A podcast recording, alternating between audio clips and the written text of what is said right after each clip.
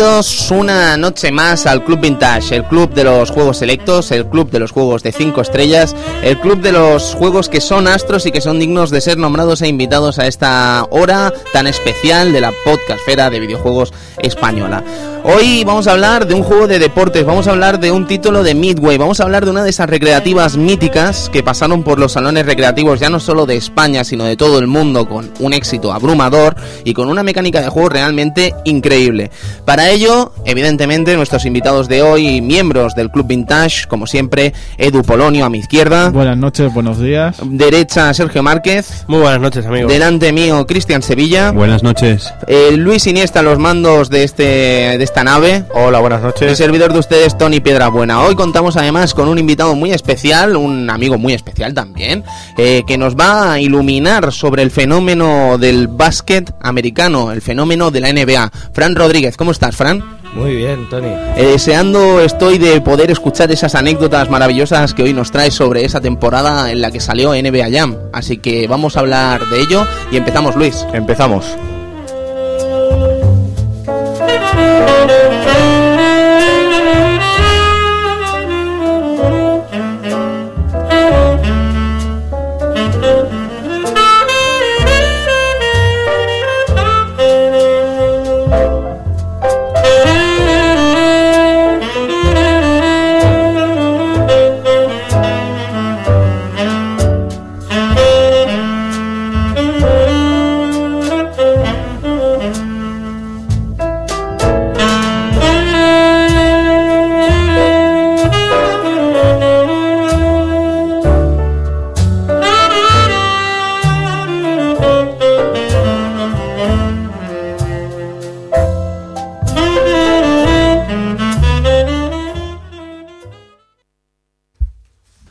Empezamos eh, este Club Vintage recordándoos evidentemente que no solo estamos en el clubvintage.arcadiagamers.com, que por cierto habréis notado que a veces, a veces da problemas al entrar en la página, intentaremos arreglarlo. Parece ser que si entráis desde arcadiagamers.com barra el Club Vintage blog, da problemas, no sé por qué, pero en cambio si usáis la dirección el clubvintage.arcadiagamers.com no da problemas. Es una cosa bastante peculiar que solo nos puede pasar a gente que no entendemos de eh, informática. Somos un poquito, un poquito cortillos en ese aspecto, Sí, pero lo sentimos mucho. se solucionará pronto. Sí, exactamente. Pero en todo caso, donde seguro que no hay problemas es en mundogamers.com, eh, la página de actualidad videojueguil en la que estamos eh, ayudando y nos están ayudando sobre todo a dar eh, ruido, a dar eh, repercusión a este programa, a este Club Vintage. Eh, desde aquí les agradecemos muchísimo su esfuerzo y evidentemente os recomendamos encarecidamente que os paséis por mundogamers.com por muchos motivos. El primero de ellos, evidentemente, por seguir la actualidad del videojuego de la mano de gente muy profesional y de un servidor que no es tan profesional, pero que lo intenta, evidentemente. Entonces, eh, evidentemente, pasaos por mundogamers.com, disfrutad de sus artículos, disfrutad de sus análisis, disfrutad de sus noticias y no tengo mucho más que añadir al respecto. Mundogamers.com, la página de actualidad de videojuegos que patrocina al Club Vintage. Ahí está. Caballeros, eh, sucesos del año 1993, amigo Sergio. Pues eh, un suceso que teníamos eh, por aquel año, creo recordar, era eh, el, el himno, el himno de, de Cataluña, ¿no? Se, se proclamaba al Sega 2 como himno, himno de, de nuestro país, ¿no? De, nuestro, de, nuestra tierra, ¿no? De nuestra región o como quieras llamarlo, Exacto, evidentemente. Saga 2. Después, ¿qué más teníamos? Teníamos peliculitas, peliculitas, teníamos, eh, teníamos máximo riesgo. Máximo riesgo, la he querido Sí, sí, señalar. es máximo riesgo, es máximo es máximo riesgo lo que acabamos de hacer, amigo Tony. Lo que acabas de hacer. Perdón, ¿eh? Si alguien se... No, pero a ver, que no he vivido No, ningún no, no, problema, no, ¿eh? es broma, es broma. Totalmente. Cataluña. Y tanto. Eh, máximo riesgo, Cliffhanger, con, dirigida por Renny Harlin, con Sylvester Stallone eh, eh, ahí eh, haciendo, haciendo de las suyas en, en- en las altas montañas nevadas. Y con Michael Rooker y varios actores así más del, del momento. Una película que a mí, a mí me gustó mucho y le tengo cierto, cierto cariño. En aquel- aquella época yo me dedicaba también a subir montañas. Ah, qué bonito. Música. Música. Teníamos Nirvana, el tercer y último trabajo de... eh, el, eh, teníamos Inútero, el tercer y último trabajo de Nirvana, antes de que el amigo Kurt Cobain hiciese lo que, lo que hizo. Que una pena, ¿no? Amigo Cristian. Iba a decir una barbaridad. O, le hicieron, o no, pues no la digas. No la pues digas. que... La es que voy a hacer una palabra del counter, ¿no? Un- un- No, no, ya, ya, ya, ya. Pues no, pues no, porque este tipo, quieras que no, nos trajo un estilo bastante, bastante carismático y, y- y que a día de hoy todavía seguimos impregnado de, de ese grunge magnífico que hacían. Grunge. Grunge, Qué, qué gran estilo. Eh, teníamos juegos, amigo Tony, teníamos juegos como Illusion of Time. Eh, que seguro que el amigo Luis tendrá algo que decir al respecto. Eh, tengo muchas cosas que decir, pero me parece que no hay tiempo, así que lo dejaremos para otro programa, Pues ¿no? sí, Lemmings 2 también teníamos, Lemmings 2, eh, genial. Otro clásico. Y ese McDonald Treasure and Venture de, Sí, sí. de, tre- de, tre- de- Y Treasure, precisamente. Sí, sí, sí, sí. Que seguro que el amigo Cristian tendrá algo que decir también. Mm, Pues lo jugué bastante, mm, lo jugué poco, como no vino a PAL, eh, vino americano, pues mm, apenas lo, lo caté más tarde.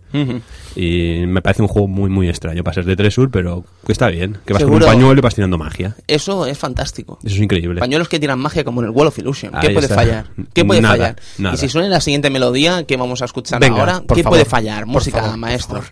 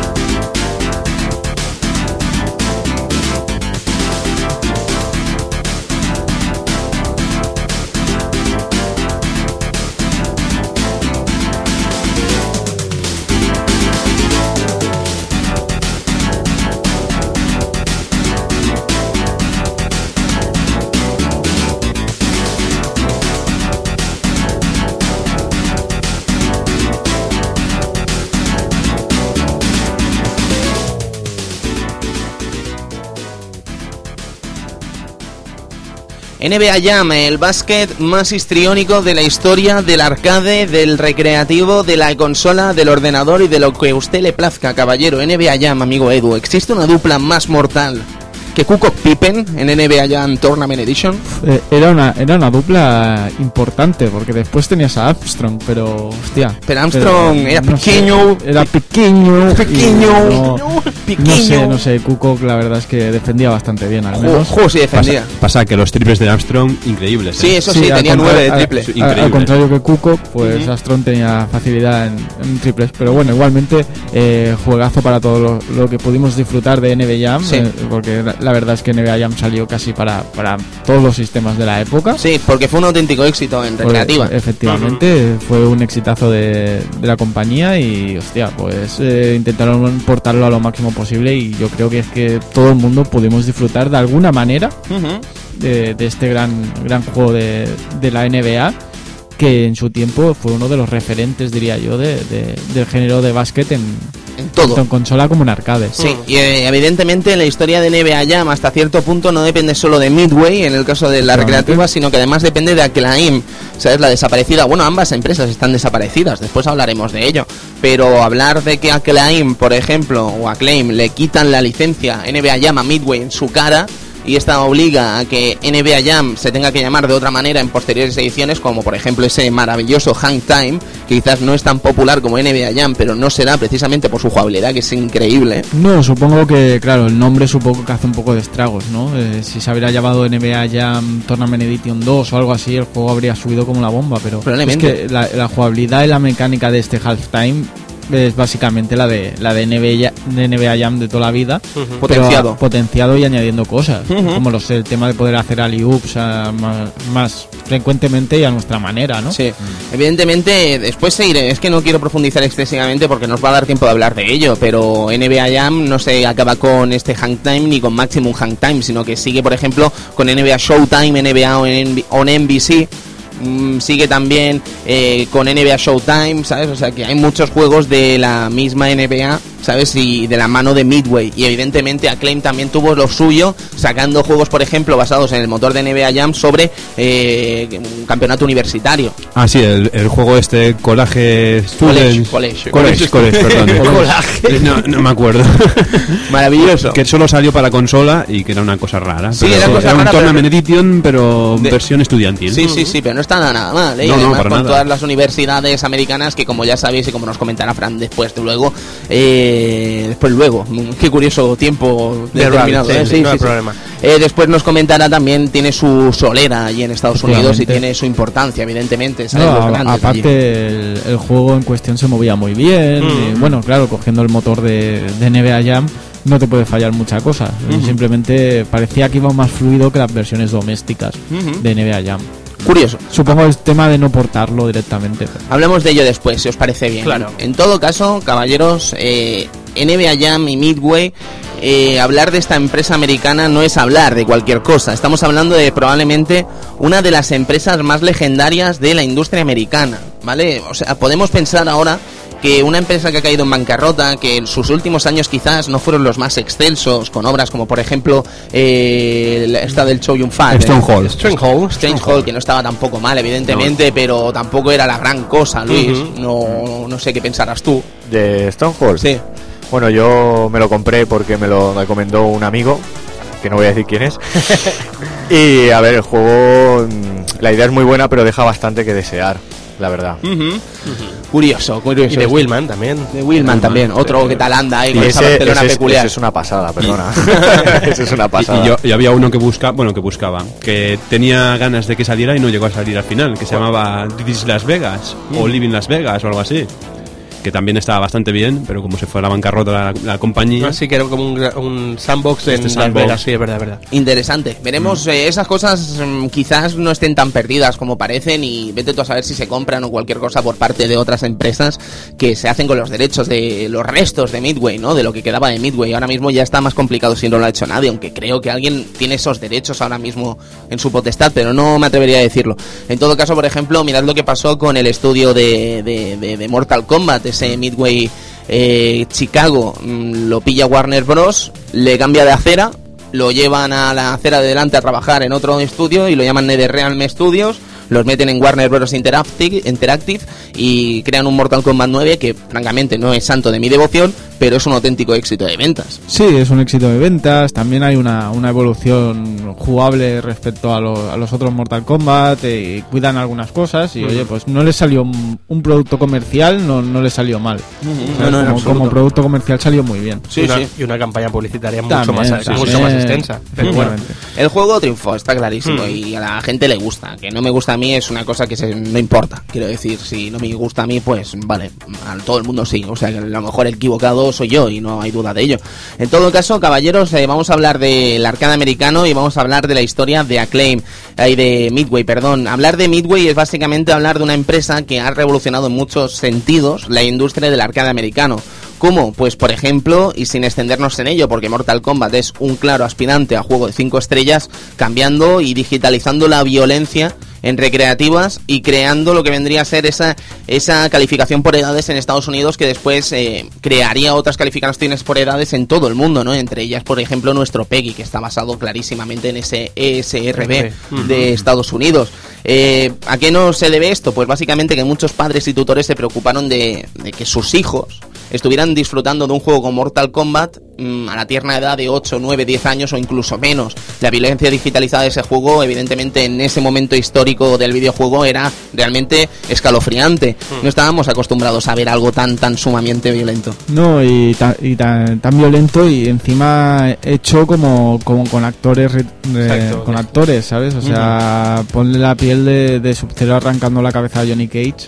En depende de qué edades puede ser bastante bastante preocupante. O sea, ya solo mirad el flyer que salió en Estados Unidos de Mortal Kombat, ¿sabes? Os estamos hablando de un flyer donde dos niños, dos niños, que son nenes, ¿vale? Están jugando a Mortal Kombat y de dentro de la pantalla, dentro de la pantalla de Mortal Kombat, dentro de la propia recreativa, salen ni más ni menos que Kano y Raiden atrapándolos por la pechera y los niños chillando, ¿sabes? Y el eslogan es tan real que duele. Que duele. ¿Sabes? Impresionante. Eh, Evidentemente, no cabe la menor duda que la obra de Ed Boon y John Tobias estaba hecha para eh, escandalizar y para que se hablara de ello. La gente estaba loca por jugar este juego. Y desde luego que el papel de Carlo Pesina y de Richard Divizio en este flyer es estupendo, ¿sabes? Se ve clarísimamente las intenciones de ambos personajes y del anuncio en sí del juego. Pero no querría hablar de Mortal Kombat, insisto, querría hablar de lo que vendría a ser Midway. Y para hablar de Midway hay que hablar de una empresa que confió en ellos. Tenemos que hablar de Bali.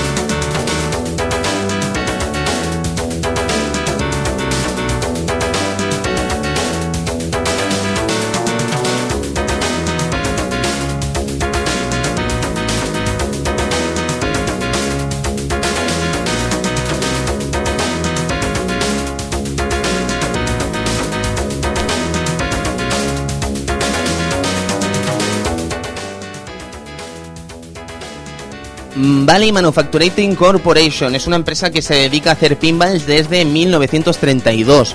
Es fundada por Raymond Moloney y digamos que los milloncetes estos, los millones, las máquinas de pinball clásicas, eh, tuvieron mucha polémica en su misma creación, en sus primeros años de creación, puesto que mucha gente relacionaba las máquinas de pinball y algunas máquinas de apuestas con asuntos mafiosos y asuntos de crimen organizado. Y esto llega hasta tal punto que en Nueva York, a principios de los, eh, del siglo XX, en los primeros años del siglo XX, si no me equivoco, en la década del crack del 29, si no me equivoco, un poquito más adelante, un poquito más atrás. Me vais a perdonar que no me haya informado sobre esto, se lo estoy diciendo de cabeza.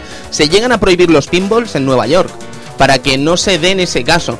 Eh, podéis ver una película maravillosa, si no me equivoco, que es de Scorsese, Godfellas, eh, uno de los Sí, nuestros. efectivamente. Si veis un momento, Robert De Niro está trabajando en una fábrica y en esa fábrica están trabajando con, pinballs. Sí, sí, sí, vale, sí. claro, evidentemente Robert De Niro es mm, de un crimen organizado. Totalmente. Quiero decir, es de parte del crimen organizado de esa película. Es muy adecuado y Es muy, verdad. está muy bien documentado ese asunto de ver a gente mafiosa trabajando con pinball, Es verdad, ¿sabes? es es fantástico y cuando lo vi en su momento pensé, madre mía, qué fucker soy por pillar esto y qué guapo por parte de Scorsese de haber tratado algo así tan nimio, entre comillas, evidentemente, que a lo mejor no es tan sumamente importante mm, para una persona que podría haber pasado perfectamente, en vez de estar con pinballs, estar con drogas, ¿sabes? O sea, por decir algo Sí, fuerte. me acuerdo que es que hasta lo mezclaban con tabaco. ¿Te acuerdas que Sí, el sí, mismo camión tenían pinballs y tabaco? y Sí, sí, sí, Era impresionante. En todo caso, eh, llega la Segunda Guerra Mundial y Bali en sus, en, sus in- en sus fábricas comienzan a fabricar piezas para la guerra, o sea, comienzan a fabricar piezas de armas y piezas de aviones, etcétera. No sabría decir si eran aviones o las armas, o sea, que me vais a perdonar también porque las fuentes son bastante complicadas y he tirado Sí. he tenido que tirar a veces de wiki, he tenido que tirar de muchos medios distintos y algunos dicen armas, otros dicen eh, aviones, no sé qué creerme al final, pero bueno, en todo caso, evidentemente, como en muchas otras empresas durante la Segunda Guerra Sí, Mundial se, se tuvo fue que a parar. trabajar al negocio de la guerra. Exactamente, el negocio de la guerra tuvo que florecer. En todo caso, después de la Segunda Guerra Mundial y con la legalización del juego en Atlantic City, en Atlantic City eh, Bally se lanza a abrir ¿vale? Se mete en el negocio de los casinos. Y a partir de ahí todo empieza a ir realmente fluido. En 1979 incluso abre su primer casino, el Park Place Casino and Hotel en Atlantic City. Eh, tenemos que retroceder 10 años para hablar de la compra de Bali de una empresa que se estaba dedicando a hacer todo tipo de juegos recreativos, pero ya no de juegos electrónicos, sino de juegos recreativos llamado Midway. Una empresa que se funda en 1958 y que empieza a desarrollar videojuegos de arcade durante 1900, entre 1973 y 1975, contando entre sus éxitos cosas como Gunfight, Amazing Maze, Amazing Maze o Sea Wolf, un juego de, de, de, de, de, de- estos Peri- de submarino, a- arriba ¿sabes? periscopio. Exacto, eh, cogías, era la cabinet de 1976 además, era una cabinet en la que teníamos un periscopio y teníamos que meter la cabeza en el visor e ir disparando a los siguientes enemigos que iban apareciendo a lo largo de la pantalla. Entonces, la gracia del juego era que el disparo teníamos que calcular la distancia donde estaba el enemigo, en Mm. dos fondos distintos. Es decir, que la velocidad a la que llegaría al fondo final no sería la misma que la del fondo del principio. ¿Sabes? Es una cosa un poco Sí. curiosa. ¿sabes? Tenía como profundidad de pantalla, ¿no? Exactamente. Qué bueno, tío. Entonces tenemos que calcular en todo momento porque no iba a ser el mismo disparo al final que al principio. Entonces es curioso, muy muy curioso y además el hecho de la propia camioneta en sí pues también es muy muy muy interesante. Pero los logros de Midway datan de otras cosas, ya no solo de sus propios juegos que serían increíbles y maravillosos, sino que además datan por haber sido la distribuidora oficial en Estados Unidos, primero de Space Invaders y Galaga, que no es poca cosa, traer esos juegos a Estados Unidos y ya sabéis todas las historias que corren a partir de estos juegos en Japón, de esas monedas que se acabaron en territorio japonés, de que habían máquinas recreativas en panaderías y en todo sitio, en todos los lugares de, de- Japón, cualquier lugar tenía una recreativa, sino que además en Estados Unidos se convierte también en un auténtico éxito que lidiaría incluso con las primeras obras de Atari del, de salones recreativos. No sería nada extraño ver juegos japoneses mezclados con juegos americanos en este caso.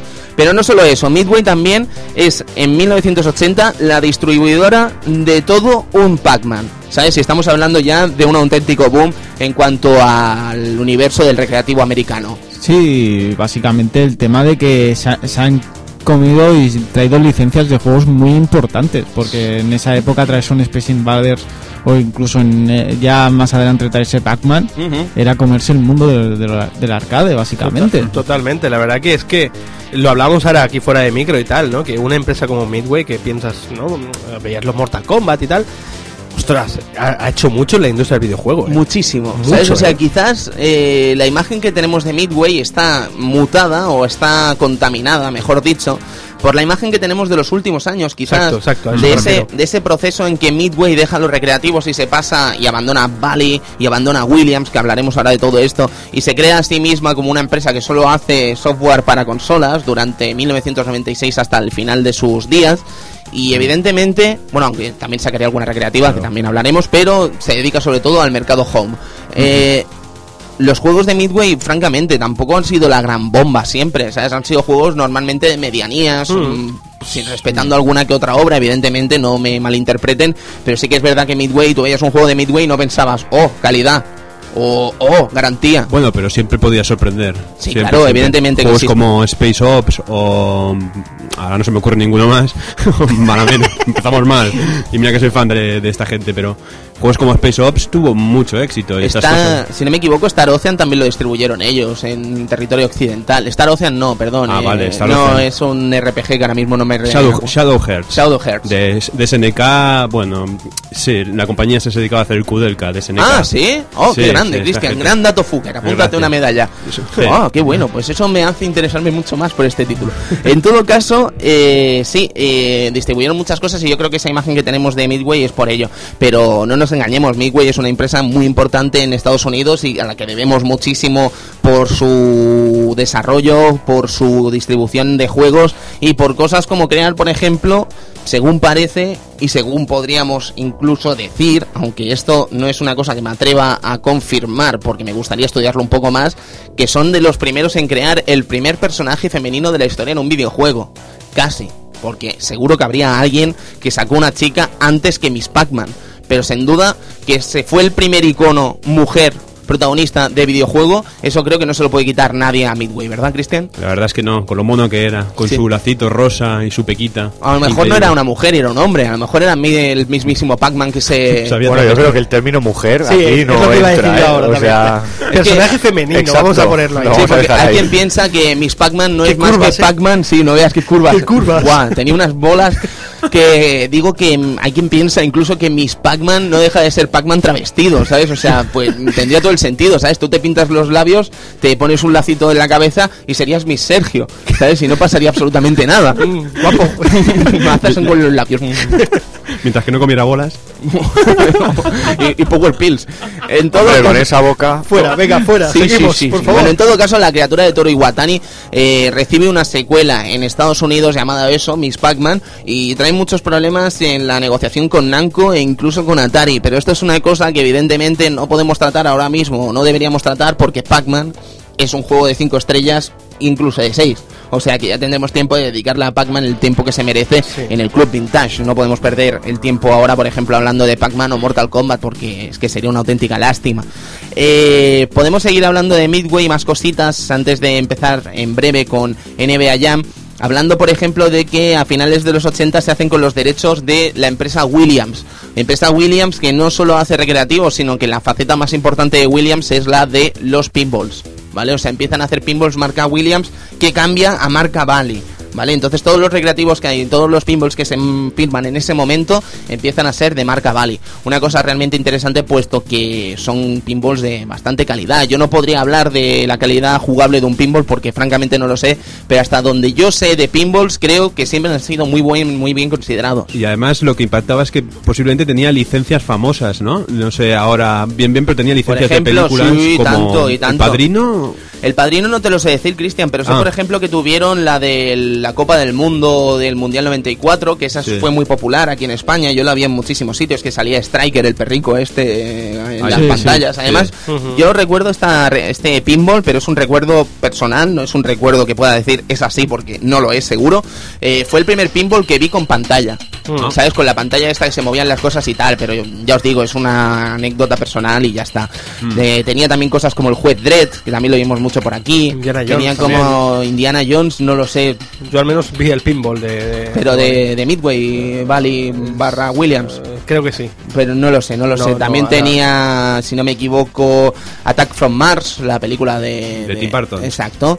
Tenía también Doctor Who, tenía muchas cosas. Pero en todo caso, decir que eran, hasta donde yo sé, pinballs de muy buena catalogación y muy queridos por la comunidad pinball. Ahora vendrá cualquier fanático del pinball español que me encantaría conocer, porque me encantaría ilustrarme sobre este universo y nos dirá que estamos diciendo una tontería. Pero bueno, lo siento, no podemos dominarlo, pues nos encantaría, pero no podemos. Sí. Eh, no me lío más, caballeros. Seguimos hablando de Midway con eso, con lo de, de- de Williams. Hmm. Williams tenía, entre otras cosas, un éxito de, datado de principios de los 80 que evidentemente todos conocemos, llamado Defender. Un auténtico hit del arcade americano en muchos sentidos. Un shooter en el que llevamos una nave, tenemos que rescatar a distintos humanos que están siendo atacados por extraterrestres y además acabar con esta amenaza extraterrestre. Una de las facultades de este título es que podemos avanzar hacia adelante y podemos retroceder hacia atrás con la misma nave. O sea, la nave se da la vuelta y sigue para atrás. Un concepto que quizás no hemos visto tanto y que es sumamente maravilloso. Además, el apartado técnico, a pesar de las deficiencias de un juego de, entre comillas, deficiencias, perdón el término, de un juego de los años 80, de principios de los años 80, la verdad es que creo que el FX del disparo o el propio disparo en sí, en sí coloreado como está coloreado y tal, creo que era espectacular para la época, afirmo, era espectacular para la época e incluso a día de hoy sigue siendo realmente espectacular, porque tú lo ves y dices, ostras, está Sí, currado. es que te- ver esto con, lo- con los medios que, que disponían la gente, todas las compañías en, en esa época, pues la verdad es que veías la, la recreativa y, y flipabas. Flipabas por muchos sentidos, evidentemente, pero es que Defenders es historia viva del videojuego. Auténtica historia viva del videojuego.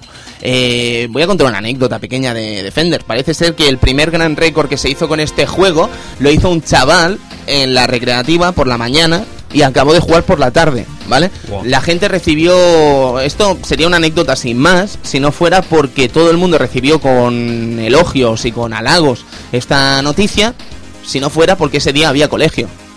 Claro, y entonces cuando los padres se enteraron que el chaval eh, no fue a clase por jugar al Defenders, por batir el récord, evidentemente se montó un cirio muy espectacular en Estados Unidos, pero que muy, muy espectacular contra los recreativos, ¿sabes? Y yo creo, y afirmo, que parte de esa mm, influencia negativa, de esa, ¿cómo os diría? De esa mm, mala reputación de los recreativos, ya no solo en España, porque no es cosa de España, sino que es cosa de todo el mundo y podéis ver películas como Las Tortugas Ninja en que, eh, por ejemplo, están jugando los niños en el salón recreativo y están fumando y están ahí con el skate park y todo esto, en el clan del pie.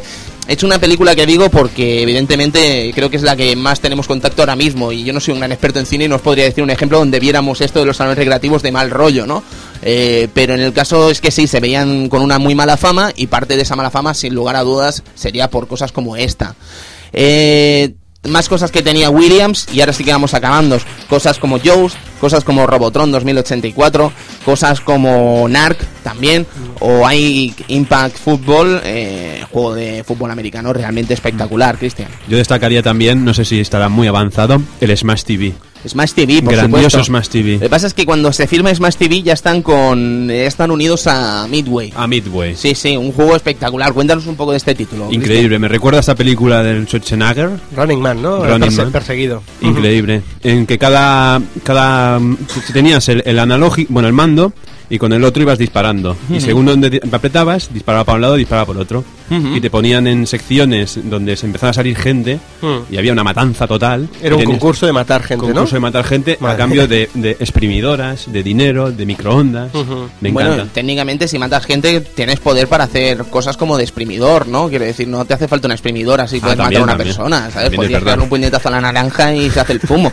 ¿Que es sucio? Sí, es sucio, pero yo qué sé, tampoco creo que sea... Siempre... o sea, no, no, esto, siempre esta compañía siempre ha estado un poco ligada a la polémica, ¿os fijáis? Sí. Casi todos estos juegos tienen algo de polémica, algo de... es que intentan destacar con esto, ¿no? Quizá lo que tú hablabas al principio, ¿no? Que a lo mejor no tenían la calidad que, que tenían otros juegos, pero buscaban o la polémica o la diversión absoluta, ¿sabes? Totalmente. Pero cuidado, eh, porque Midway en esta época sí que realmente estaba haciendo grandes hits. Sí, sí, eh, sí, está claro, creativos, está o sea, exactamente.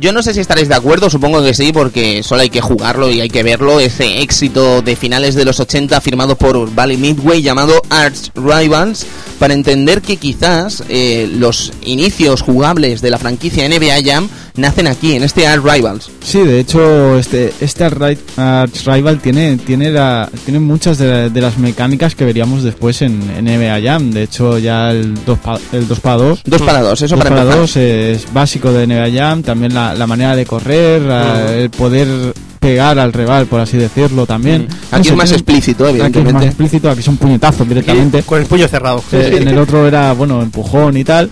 Aquí pues íbamos más, más descarado. Pero tienen las mecánicas. Tienen las mecánicas en el sentido, por ejemplo, de dos botones. en Dos el NBA botones. Tendremos tres, evidentemente, pero aquí tenemos el botón de pasar y el botón de tirar. Y es que el funcionamiento de esos dos botones son exactamente iguales. Lo que pasa es que mm, he estado mirando el- eh, los créditos de Arch Rival y los del primer NBA Jam y me ha sorprendido ver que nadie, nadie coincide en el desarrollo de ambos juegos.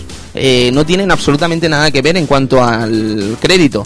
He pensado que quizás, mm, y me- no quiero tampoco afirmar nada, a lo mejor se trata de seudónimos y después tiene algo que ver, pero no creo. Francamente, creo que es una posibilidad del 5%. Pues eh, es extraño básicamente porque las mecánicas son, son, son prácticamente iguales. Eh, a lo mejor se ha, ha habido alguien con relación o, o incluso se han, se han basado en el juego para, para coger algunas ideas, algunos conceptos y mejorarlos. No sé. No sé, es una cosa extraña. En todo caso, Rival salió en casi cualquier plataforma. Luego otro gran éxito que no he dicho de Midway es Rampage. Ese juego de los seres que están ahí rompiendo los... Enormes y Sí, dinosaurios enormes. Godzilla, Sí, y Godzilla, King sí. Kong y... Es maravilloso, Una, maravilloso. una película en proceso. de Sí, a ver si es verdad. No sé qué saldrá, pero... Además es un juego que sigue, bueno, sigue, no, ahora parece que ya ha cesado, pero hasta los, las- la antigua generación ha seguido teniendo sus versiones, sus correspondientes versiones como el World Tour o todas estas cosas, mm, así incurradas, no sé, es un juego bastante de...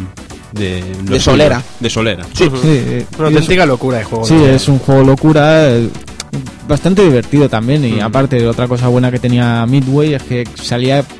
Normalmente las versiones salían para casi todo, todas las plataformas posibles. Porque Ujú. Rampage se podía jugar en Game Boy Color, se podía jugar en muchas plataformas. En Spectrum. En Spectrum. En todo, tío. Sí, sí, verdad. cualquier cosa que se te ocurra. Sí. Luego el otro juego de Midway que bebe directamente de Arrival es Pigskin. Un juego donde llevamos una serie de bárbaros que están jugando a fútbol americano, ¿vale? Y que tiene los mismos es el- casi el mismo motor y los mismos sprites, debe ser la misma placa probablemente, y tiene los mismos sprites casi que Art Rival, pero de otro estilo, ¿vale? O sea, un rollo como así como bárbaro. es, eh, básicamente se podría decir que el motor del juego prácticamente es el mismo. eh, el diseñador y los dibujantes tienen que ser más o menos iguales. Tienen que ser los lo- mismos. Los sprites son muy parecidos. Pero cambiando un poco la estética, en vez de ser mm, un básquet o, o un fútbol americano basado así, entre comillas, en, algo real, real, no, pues no, en este caso son vikingos jugando a fútbol americano. Eh, es gracioso ver a los tíos a vikingos jugando a fútbol americano, la verdad. No sé, es, es un concepto gracioso y aparte el juego se deja jugar muy bien. Tampoco sé mucho de fútbol americano, pero el juego al menos es divertido. te- es que es la mecánica de Arch Rivals, o sea, si Ujú. te gustó uno, seguramente el otro también. Aparte, el fútbol americano en, en Estados Unidos es un Es el fútbol eh, americano. es el fútbol americano. Y ese juego, pues allí en su época, pues tuvo que marcar algo, al menos. Yo no sé si marcó algo, ¿eh? porque si te fijas, luego no tiene tantos eh, desarrollos en consola como pudo tener Art Rival, ¿sabes? Pero bueno, no sé, supongo que sería hablar por hablar porque tampoco lo sé. En todo caso, chicos, eh, en el Midway, Super Hits Impact, un juego de fútbol americano a principios de los 90, eh, vendría a ser el principio de marcar lo que sería el proceso de NBA Jam en cuanto a la digitalización de personajes. Luego tendríamos cosas en recreativa como Terminator 2, ese juego donde teníamos la, la, la, la UCI, ¿vale? Que también están digitalizados algunos gráficos. Y luego, por supuesto, el rey de la digitalización de esa época, que es ni más ni menos Mortal Kombat. Junto a ello, después Total Carnage, otro juego interesante en 1992. Muy guapo. y el Juez Dredd, otro juego digitalizado, pero de forma lamentable en este caso. Sí, muy, muy extraño ese juez Dredd, la sí, verdad. sí, sí, muy, muy extraño. En todo caso, amigo Fran, llegamos a 1993, llegamos a la NBA Jam y llegamos a un juego donde controlamos básicamente por primera vez, o casi por primera vez en la historia, los jugadores de la NBA Jam en un juego recreativo. ¿Qué pasó ese año en la NBA, Fran? Mira, ese año puedo decirte. El MVP de la temporada es un jugador de los Phoenix Suns, Charles. Barkley, Oh, oh, Barclay. El, el gordo, el gordo le llamaban, ¿no? el gordo. El gordo. Le sobraba, le sobraban algunos kilos. Era una bestia, era una bestia, tío. Eh, el rookie. El rookie recientemente retirado este año. Ajá. Eh, ¿Quién diríais? Shaquille. Shaquille Ajá, ole mi juego. Ole, lo, he dicho, huevos. lo he dicho por decir, eh. Shaquille O'Neal, el rookie de esa temporada, jugaba con Orlando entonces. Y el mejor defensor, podemos decir que fue Hakim, Hakim Olajuwon. Olajuwon. Le llamaban el, el bailarín de claqué. Es gracioso para un tío que medía 2'13 Sí, y sí, pesaba sí, casi sí. 120 kilos, ¿no? Pero Maravilloso, el bailarín de claqué. Dile tú que no. claro, sus reversos y sus cosas le hicieron ganarse el apodo y bien merecido. Y por ejemplo, Fran, ese año el All Stars en qué consistió? Eh, Bueno. temporada 92-93 se va a ser ese Tem- juego, ¿verdad? Sí, temporada Por- 92-93. Porque es curioso que en muchos juegos deportivos, eh, digamos que le, a- eh, en esa época, por ejemplo FIFA, si te fijas, eh, FIFA 95 no es de la temporada 94-95, es de la temporada 93-94. ¿Sabes? O sea, es una cosa Sí, un es año. curiosa, ¿no? Y en el caso de NBA Jam vuelve a pasarlo a lo mismo. De hecho, Fran, ese año no era cuando muere Petrovic, si no me equivoco, durante esa temporada. Drasen Petrovic. Puede, puede ser que fuera este año o al, o al siguiente. Pero bueno, yo me, me miré el- lo, que me, lo que me enviaste acerca del juego y salí- sa- sale Petrovic en el juego. En el NBA Jam de arcade, si no me equivoco, sale Petrovic, es verdad. Ajá. Pues efectivamente, si no fue a ese, fue al, al siguiente que tuvo el accidente. Tengo en entendido, tengo entendido que Drasen Petrovic sale en la versión de arcade y cuando salió la versión de consola a los pocos meses, el jugador de baloncesto, el mítico jugador de baloncesto yugoslavo, había muerto en un accidente al poco tiempo, entonces tuvo que ser quitado evidentemente de- del juego por no abrir heridas, ¿sabes? Luego te fijas lo que pasó con Konami y Dani Harke y piensas, ya os vale, ¿no? Ya os vale, colegas. Sí, sí, pues el pobre Dani murió en agosto, tío. ¿Sabes? O sea, es que no, no hay excusa que valga, ¿sabes? El juego sale a finales de septiembre y te encuentras en español a Dani que es que es surrealista, ¿sabes? O sea, es, es insultante. Es que con de verdad, es insultante. Se, está cubriendo de gloria, ¿eh? Sí, sí, sí, sí. Pero bueno, en todo caso, Fran, eh, lo que estábamos hablando, el All Stars. El All-Star. Bueno, el All-Star eh, básicamente era lo mismo que ahora, ¿no? El partido de las estrellas. el concurso de mates y el concurso de triples. Las conferencias, ¿no? Norte ya hacían eso, ¿no? Conferencia Sí, norte y eso. No, Norte. Este, este y oeste. Exacto, perdona.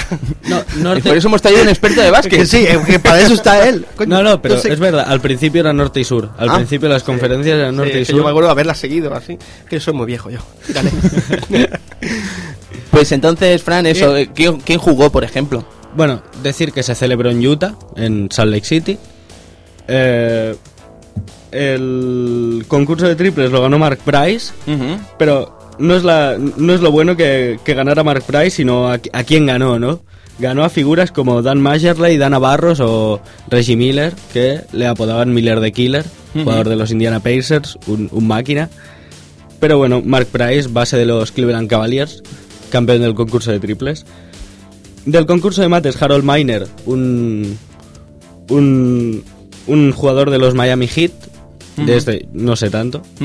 Ya. ya Este, que Harold Miner. supongo que ¿no? si vamos al YouTube podremos verlo, ¿no? El mate. Seguro. Vale, fantástico. Seguro. En el YouTube tiene que haber algún imágenes maravillosas de ese concurso.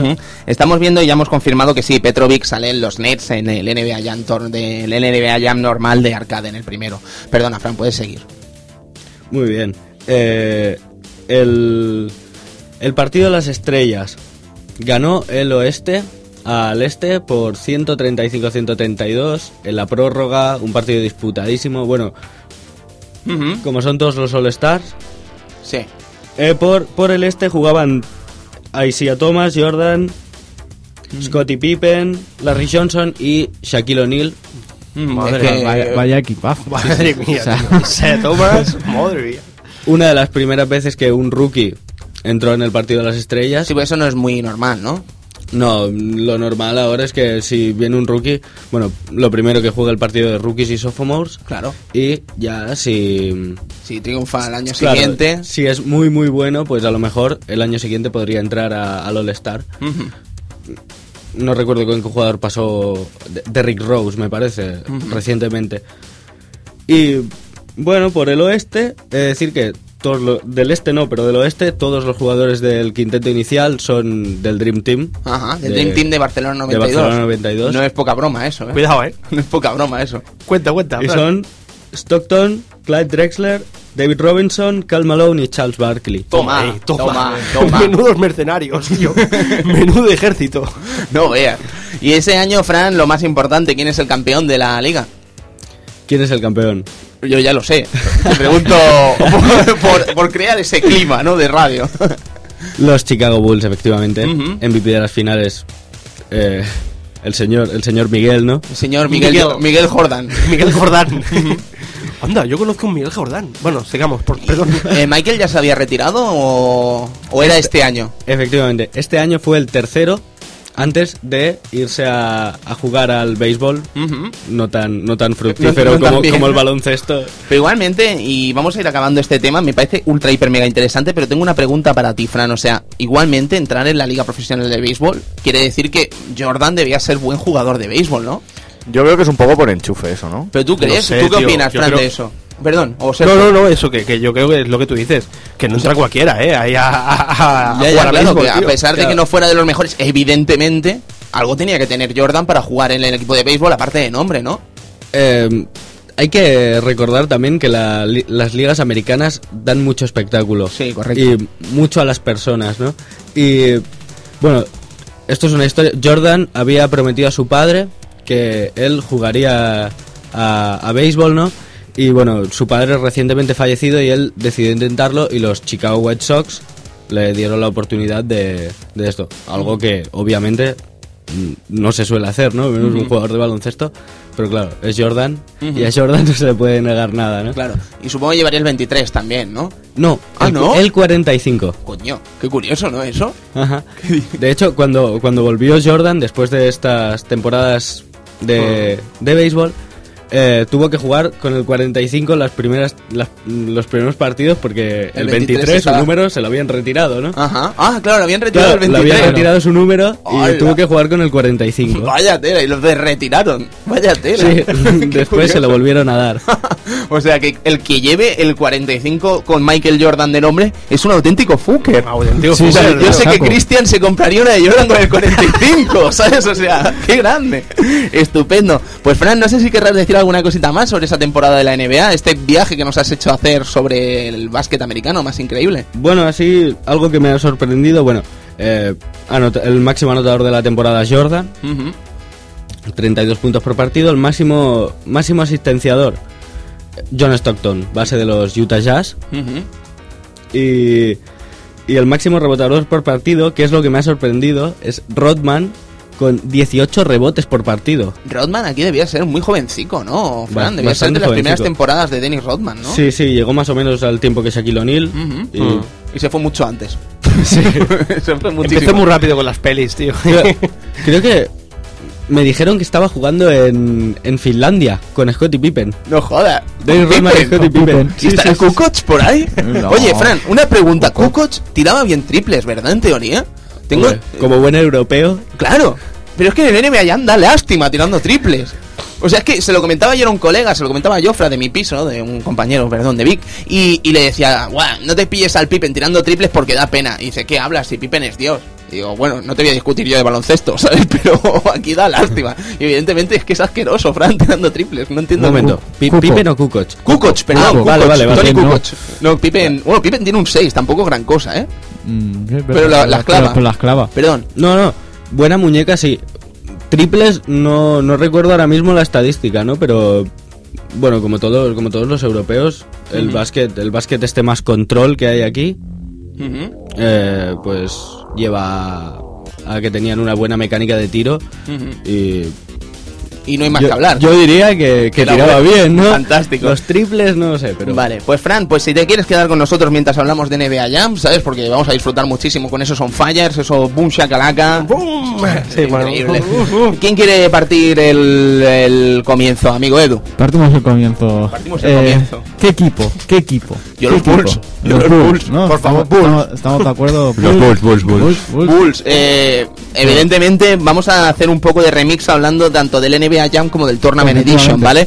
Eh, aquí creo que hemos jugado más al Tournament Edition de la versión de arcade. Sí, básicamente por el tema de poder cambiar. Eh, Sí, exacto. Me acuerdo que no sé, no, no tengo muy, muy recuerdo del primero, pero en el primero creo que no se podía cambiar de jugador. No, no, no. O sea, es Pippen y, Pi- Pippen y Grant eran Pippen y Grant. Sí, O sí, sea, eran no pareja podíamos- única. No podíamos hacer Pippen o Armstrong o Pippen o Kukoc o Kukoc y, y Armstrong. O sea, siempre teníamos la, la pareja principal y no hay cambio. Sí. En el NBA Jam Tournament Edition podíamos cambiar. Habían cuatro o cinco personajes y podíamos Sí, variar por- entre ellos. Por lo, por lo que por lo que he podido observar yo es que eran eran tríos en el NBA Jam Tournament Edition eran tríos salvo los mm, Five Stars estos que eran cinco Hombre, hay equipos de trío. muchos equipos que tienen más de tres personajes, ¿eh, Cristian? en el ah bueno es lo que lo que me he podido informar he ido Pues- he ido buscando por el selector y Pues no, por el Tournament Edition, por ejemplo, en el caso de los Bulls tienen cuatro jugadores. Tienen cuatro. Tienen a Armstrong, tienen a Pippen, tienen a Tony Kukoc. y Grant pero Grant es consola o es arcade Eh, es la pues ahora me, me estás pegando Vale, patatón. ese- ese patatón. Cuento tres, ¿eh? Ahora mismo. y Son sí, tres, sí, son tres. Son tres, son tres. es que en las versiones de consola hay jugadores en la Sí, versión aparte, aparte Grant estuvo solo en el, en el, en el normal. En el En el normal. Edition no estaba Grant. Eh, que los Bulls, que no hay duda. Bulls, los que no hay Bulls. duda. Es que los Lakers también tenían, eh, tenían sus cosas, ¿eh? El. D-back era, era bastante bueno. ¿eh? El Divac, dile tú que no. amigo, el ¿sabes? Divac, dile tú dile, que no. dile tú que no, ¿sabes? Vaya tela. Lo que, lo que escama probablemente sea que Jordan no esté en el juego, ¿no? Y es que además de que ya no estaba, estaba en el tema del béisbol, parece ser que Jordan no tenía el mismo contrato con la NBA que el resto de jugadores. Jordan tenía los derechos de su nombre él mismo, ¿vale? No los tenía en la NBA, con lo cual si querían meter el nombre de Jordan, tenía que venir la empresa X, en este caso llamada Midway, y decirle, escuche señor Jordan, quiero poner su nombre en este juego. Eh, Jordan pues valía mucho dinero y decidieron que no, que el juego iba a triunfar solo sin Jordan o con Jordan. En cambio el EJN tiene un juego a principios de la historia de Super Nintendo que juegan uno contra uno entre los eh, equipos de la, de la conferencia este y oeste, en el que sí sale Jordan. ¿Sabes? Que dices, ¿por qué el EJN? ¿Por qué el EJN la empresa del arco iris, que es lamentable, tiene a Jordan y Midway no, ¿sabes? Es indignante. Bueno, no sé, quizá por la experiencia, ¿no? De Jordan, no sé. Bueno, Yo, pero- A lo mejor no fue gratificante, dijo, yo a esto de los videojuegos no vuelvo nunca más. No sé. Total, era para Larry. Larry Bird versus Jordan era, creo. No, no, no, no me acuerdo del nombre. Eh, pero Larry Bird vs. Jordan es otro juego que también contó No era con este, Jordan. el. No. ¿No? No. Ah, yo destacaría también que ahí ya está el apartado de trucos. Ajá. Ahí tenemos un personaje que se llama número 23. Claro, claro, claro. Ah, claro, ah, claro. Yo El quiero número destacar esto. 23, ojo, Ah, eh. Yo quería ir de Fuker aquí a ver si alguien no lo sabía. No, pero- no, sí que lo sabía, iba de esto, pero claro, que quiero Ah. decir que una cosa es tener el número 23 y otra muy distinta es tener a Jordan, ¿sabes? O sea, son Sí, sí, cosas sí. distintas. En todo caso, no se nos puede olvidar una cosa muy importante, y es el sistema de juego de NBA Jam. NBA Jam no era un juego de arcade al uso, NBA Jam era un juego en el que tú pagabas por jugar una parte, ¿vale? O sea, tú ponías tu moneda, en este caso la que fuese en Estados Unidos, en nuestro caso, por ejemplo, o eran 5 duros o eran 10 duros, y jugabas solo una parte. un cuarto, ¿no? Exacto. Un cuarto. Eh, perdón, un cuarto, no es lo mismo. Eh, en todo caso, si tú querías jugar el partido entero, tenías que meter cuatro créditos. Para hacer las cuatro, Claro. los cuatro cuartos. Ganases o perdieses. Ganas Tony. o perdieses, sí, y, sí, si sí. y si ganas, pues se acaba Game over. y game over y a la, a la siguiente ya jugarás contra el siguiente rival. Sí, sí, o sea, la intención es acabar con es ganar a todos los equipos. Sí, sí, O sea, sí. estamos, Pero- hablando, estamos hablando de una recreativa que sacaba 400 pesetas de una partida. 400 pesetas y jugaban cuatro jugadores de una partida. jugadores. U 800 pesetas. Toma. Cristian, 800 pesetas y la 800. partida era de 50 De pelas. 50 pelas, claro. ¿Sabes? O sea, Madre. estamos hablando de un negocio redondo, pero es que lejos de no funcionar, es un auténtico éxito. Es un auténtico éxito en Estados Unidos y ese éxito es el que hace que salga en miles de consolas. Sale en 32X, sale en Mega Drive, sale en Super Nintendo, sale en Game Boy, Sí, sale en sí. Game Gear, una versión un release para Master System, una versión para Atari Jaguar en la que llevamos al owner de Commodore, a Jack Tremiel. Jack Tremiel, tío. Pero es que no se conforman con ellos, sino que además podemos jugar en algunos juegos con Hillary Clinton, con Bill Clinton, podemos jugar con los programadores del juego, podemos jugar con las mascotas de la NBA, Con, con podemos- Scorpion y Sub-Zero. con Scorpion y Sub-Zero. Verdad, verdad. Podemos jugar con mil maneras, pero es que parece ser que este tema del Mortal Kombat trae problemas. Pues claro, es Midway y son coleguitas y se le molan hacerse el rollito, ¿no?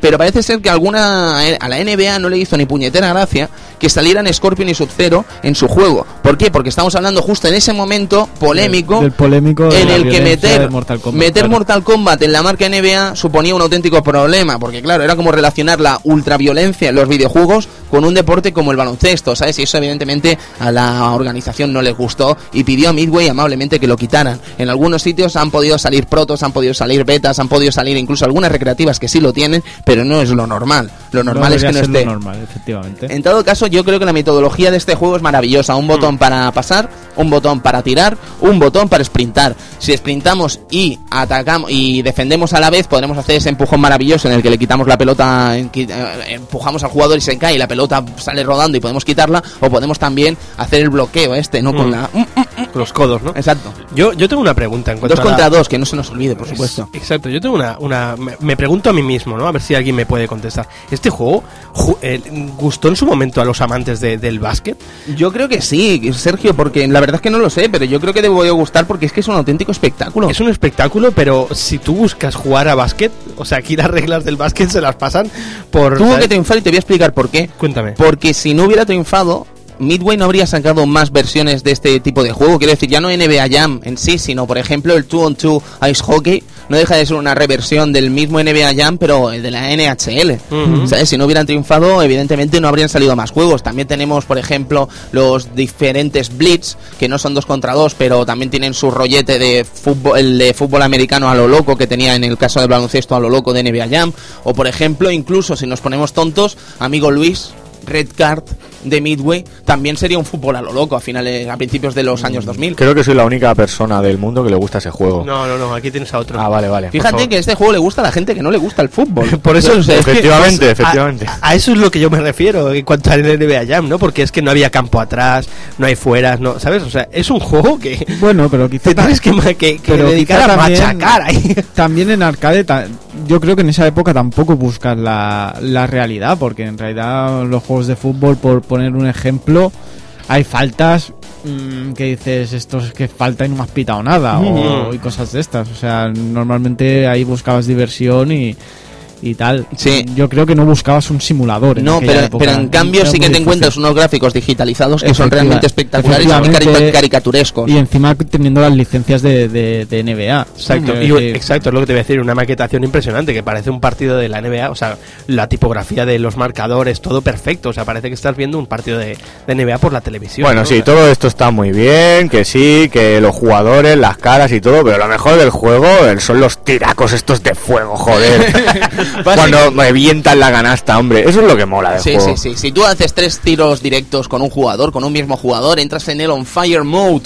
El On Fire Mode sirve sobre todo para que no haya goaltending, ese tapón ilegal, ¿no? Se llama, amigo Fran, ¿sabes de lo que te estoy hablando? De cuando bloqueas la pelota que va a entrar en el aro. Una vez ya está bajando. Exacto. ¿Cómo se llama eso? tapón ilegal. Oh, sí, soy un experto en baloncesto. Gracias, Sergio, por las fuentes. En todo caso, no tienes goaltending, tienes turbo infinito y tu eh, puntería aumenta. Lo cual no quiere decir que tires de donde tires entra, ojo. Efectivamente, eh, mucha gente dice que normalmente el on fire siempre entra. No, No, falso. Eh, Yo- no- nos, da. Yo también. nos da la posibilidad de que entre más con más facilidad, pero Mm. no siempre entra. O sea, no podemos. No, vamos a tirar un tiro desde triple desde aquí a ver qué pasa. No, te a, refuerza- a ve- a veces falla. Y te refuerza los mates, ¿no? Son Sí, sí, sí, bueno. ¡Bam! ¿Sabes? Y la canasta moviéndose y Sí, es o, una locura. o- o petar el aro también. que se, También, que se Se caen los cristales. y se caían los jugadores de alrededor. brutal. Como el Goro en el King of Fighters. es tío. impresionante. Increíble, increíble. Eh, ¿Qué más podemos comentar de NBA Jam? Es que podemos comentar muchas cosas. Por ejemplo, sus eh, una cosa, eh, se grababan los Sí, registros. Entonces, de al empezar el juego, eh, podías poner tus iniciales y tu fecha de, de lanzamiento, y eso era un password en el que se guardaban los eh, últimos partidos que habías jugado, tus estadísticas, la gente que habías vencido, y de hecho, si ganabas a los 27 equipos de la NBA, tenías una sorpresa muy especial al final del juego, pero que muy, muy especial. Eso sí, que no se nos olvide, las versiones de consolas porteadas y con cosas distintas a las versiones de Sí. recreativa, por ejemplo, los propios jugadores. Pero es que además eh, estaba preparado de otra manera estos títulos y para evitar y arreglar y ahorrar en cuanto a espacio, decidieron hacer cosas como, por ejemplo, en vez de hacer jugadores más pequeños, eh, pillar los jugadores que ya teníamos y hacerlos más pequeños en escala, ¿vale? Con lo cual teníamos a Armstrong, por ejemplo, que era un auténtico enano, ¿vale? O sea, era enano, ¿vale? Mm, Era el mismo Pippen, pero en versión enana, ¿sabes? Era muy gracioso, porque tenía una cabecita muy pequeña, tenía unas Sí, manitas muy pequeñas. No sé lo que pasó en las versiones de, de consola gráficamente hablando, pero fallaban, fallaban, fallaban. La, la más Pero curiosa- bueno, ojo, eh, que la- estaban bien, porque bien tenías la de Mega Drive con cuatro jugadores, A ¿eh? ver, que, que las versiones eh, gráficamente fallaban, pero eran muy eran jugables. Joder, eran jugables. muy jugables todas, todas. Luego la única la única pega que tenía eran los realiza- lo- los, personajes, pero bueno, en, también en esto siempre en este estilo gráfico en consolas siempre siempre ha fallado de alguna manera. De hecho, en Mortal Kombat, por ejemplo, veíamos muchos recortes también en animaciones Sí, porque- sí, sí. y los, los personajes eran más pequeños, evidentemente. Y fíjate, Edu, que la misma versión la hace Acclaim, ¿sabes? En todos los casos. Efectivamente. ¿Sabes? Y Acclaim, fíjate también que se queda con el nombre de NBA Jam y se lo queda para él, ¿sabes? O sea, se lo quedan para ellos. Se lo quedan, por ejemplo, haciendo juegos en Nintendo 64 y diferentes juegos a lo largo de los años. Sí. Después aparte- NBA Jam se lo ha quedado Electronic Arts. Y aparte también se nota muchísimo, muchísimo, porque después vemos este el, el juego que salió salió siguiente, el Halftime, eh, que también tuvo versión para Super Nintendo y para Mega Drive. Y Y, es estas versiones son increíbles, gráficamente. Y, sí. y la hace Midway, además, hace ¿sabes? Midway, que empieza en 1996 se a nota, hacer juegos para se consola. nota muchísimo cuando una compañía te hace un, un port o la misma compañía te hace ese port. Sí, sí. Y en este caso se nota muchísimo. Gráficamente ves una evolución que dices, "Pu- madre mía, es el NBA Jam donde quedó.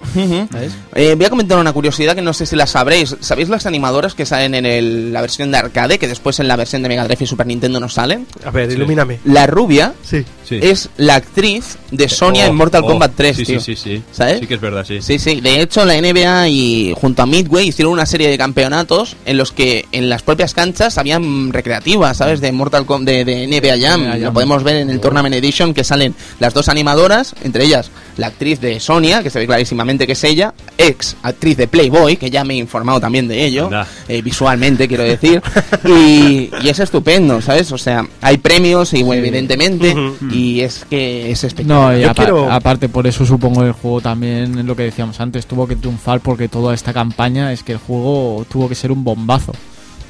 Yo quiero- Un bombazo en toda regla. Yo quiero lanzar una patatilla así rápida. Eh, los comentaristas, ¿sabemos si son famosos o no?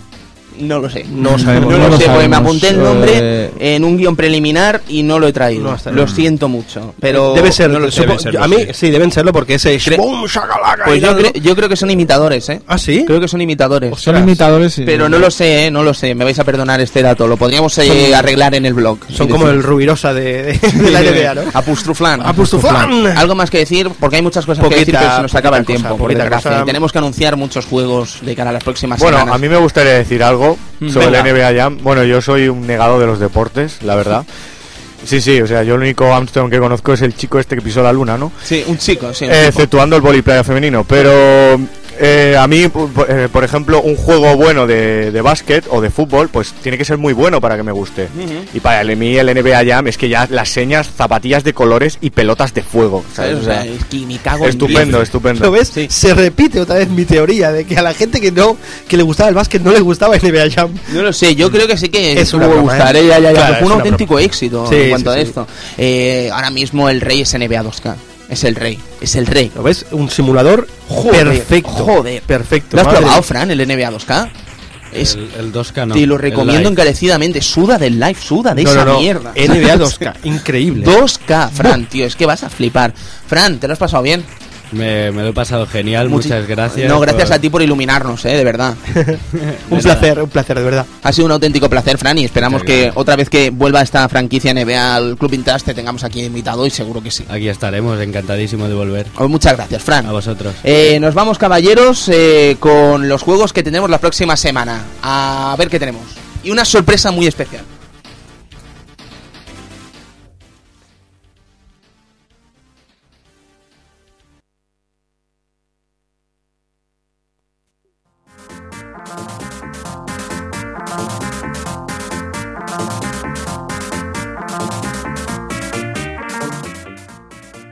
Snow Bros, todo plan la semana que viene o quizás tengamos que posponerlo una semana porque hay asuntos random que me requieren en la ciudad madrileña de Madrid.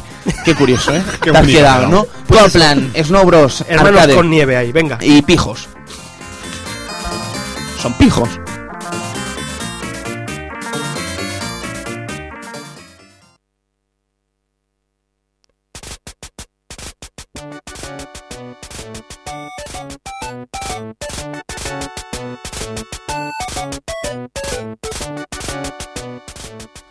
Castle of Illusion, Sega, plataformas, Disney, maravillosidad andante de los eh, consolas de Sega, eh, 16 bits y 8 bits. Un auténtico clásico con Mickey Mouse como protagonista. ¿Qué podemos decir que no se haya dicho nada, que ya se haya dicho ya sobre él? Pues veréis en el próximo programa.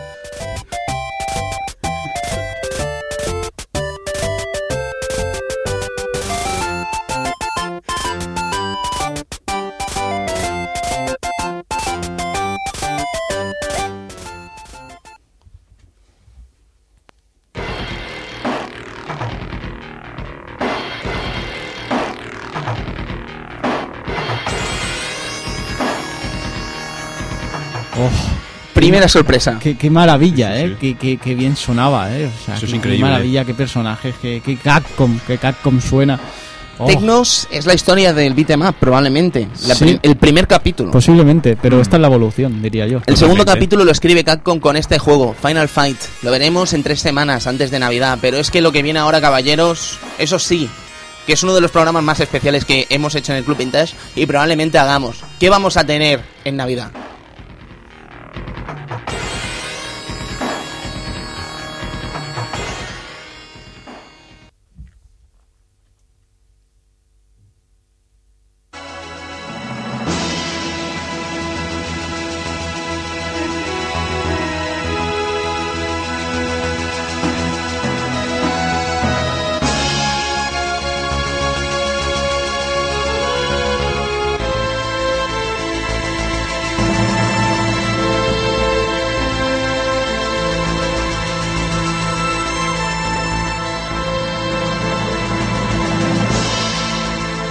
Luis, por favor, haz los honores. Bueno, pues el programa que tenemos pensado para Navidad, quien no conozca el tema, que lo dudo, es Final Fantasy VII de, de PlayStation, 1. Madre mía, legendario, leyenda del videojuego, probablemente para mucha gente el mejor videojuego jamás hecho. Efectivamente, mucha gente hecho. piensa que es el mejor RPG que existe. Mm, veremos si es verdad, veremos si es mentira o como mínimo repasaremos el mito de este Final Fantasy VII. Quizá no sea el mejor, no sé, quizá no lo sea, pero sí que te puedo decir que Es el más mítico, es el más en nuestro importa- país. es el Mm. más importante. Probablemente. Eso, eso seguro. Hablaremos de ello. Tendremos muchos invitados y estamos hablando de un especial que puede durar tranquilamente 3, 4, 5 horas, no lo sabemos, pero vamos a hacer un especial más largo que el de Resident Evil 2 y en un mismo programa esperemos. Va a ser nuestro regalo de Navidad para los amigos Vintagers. Y si os parece bien, nos despedimos con este tema. Lo dejamos y nos vamos. Fran, ha sido un auténtico placer tenerte hoy por aquí y esperamos que te tengamos otro día. Muchas gracias. Eh, gracias a vosotros otra vez. Un abrazo, amigo Fran. Edu, nos vamos. Buenas noches y disfrutar de, del NBA. Sí. Eh, Sergio, Buenas noches, sí. Boom, shakalaka, ya sabéis. Cristian. Buenas noches y le digo al señor Luis que otro que tocaba también la trompeta se llamaba Armstrong. Ah, es verdad. Ahí Luis está, Armstrong. Sí, sí. Luis. Pues bueno, buenas noches y yo a mi amigo Cristian le diré zapatillas de colores y pelotas de fuego. Me Y, yo- y ya a mi amigo Cristian y a mi amigo Luis les diré que el mejor ciclista de la historia también se llama Armstrong y es un luchador. Servidor de ustedes, Tony Piedrabuena se despide y les digo lo de siempre. Disfruten de los videojuegos del pasado, disfruten de los videojuegos del futuro y disfruten del presente, que sin él probablemente no estaríamos escribiendo y hablando de ese maravilloso pasado. Nos vemos, gracias, disfruten de los videojuegos y nos vemos una semana. Hasta luego.